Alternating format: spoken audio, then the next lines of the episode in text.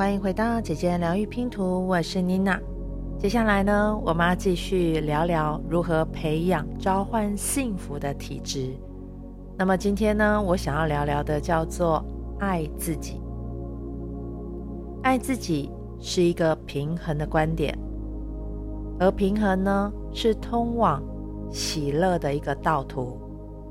工作与玩乐，花费跟储蓄，欢笑还有严肃，离开或者是留下，动静之间，其实，在生命当中，任何一个事物失衡的时候，都会让自己感觉到精疲力尽，而且还会背负着其他不讨人喜欢的情感负担，比如说像内疚感。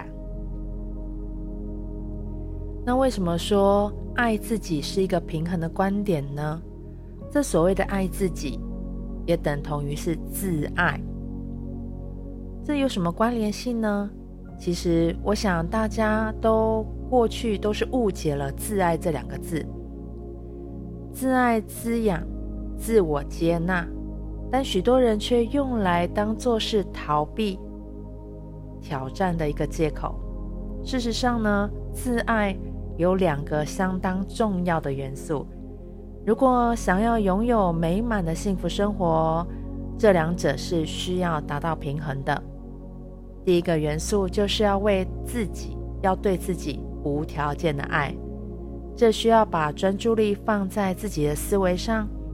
以现实面而言，如果你的体重变轻、变重，或者是动了医美手术，你不会因此爱自己更多，当然呢、你对自己会多点自信心。但是无论自己渴望做出何种的改变，自爱是欣赏如实的自己，接纳自己当下的立足点。而第一个元素是作为激励自己成长，这需要把专注力放在自己的行动上，自我进步。生活改造也是自爱的一部分，因为这意味着你会发现，你不需要安于平庸，而是值得过得更好。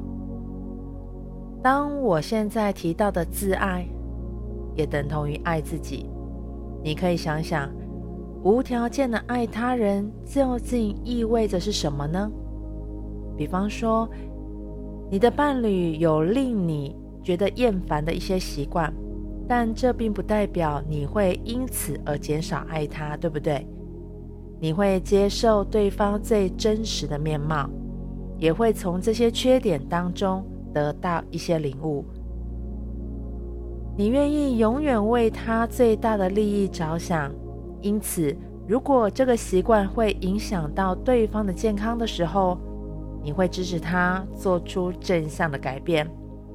这就是你无条件爱他的一种表现。你不会严厉地批判他，却希望他也能够活出最美好的版本的自己。这些都是为着他而着想的。所以，自爱、爱自己，就是应用在自己身上，为自己的最大利益着想。真正的自爱会在生命当中的任何层面添加更多的价值，从你的饮食到你的灵性修炼，或者是人际的互动上。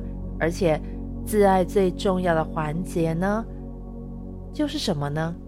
就是接纳，对自己当下的状态是感到满足、开心、自爱的。自爱其实就是赋予自己力量，享有。自由、享有喜悦。当你了解自爱、爱自己的真谛的时候，你必然会在所思所想之间去找到一个属于你自己的平衡点。反之，如果失衡的情况之下，我们则会时不时的失足跌倒，对人生感到迷惘。当你开始愿意爱自己的时候，生命也会反过来开始爱你的哦。你的思想、你的行为处于平衡的时候，你本身的振动的能量你属于你的能量呢，它的频率就会变得平稳，变得也比较高。那接下来呢，我们会在陆续这几个地方、几个环节，会再来跟大家做分享。今天我想邀请你为自己做一个小目标，怎么样成为比昨天更美好的自己？所以呢，我邀请你今天在你自己的社群媒体上面呢，你可以去分享一下你最喜爱的图像。或者是一些格言，或者是分享一下属于你自己的人生经验。因为呢，这样子的文章放在你的 FB，或者是你任何的社群软件，这对你来讲就是一个美好记录的开始哦。我们下回见。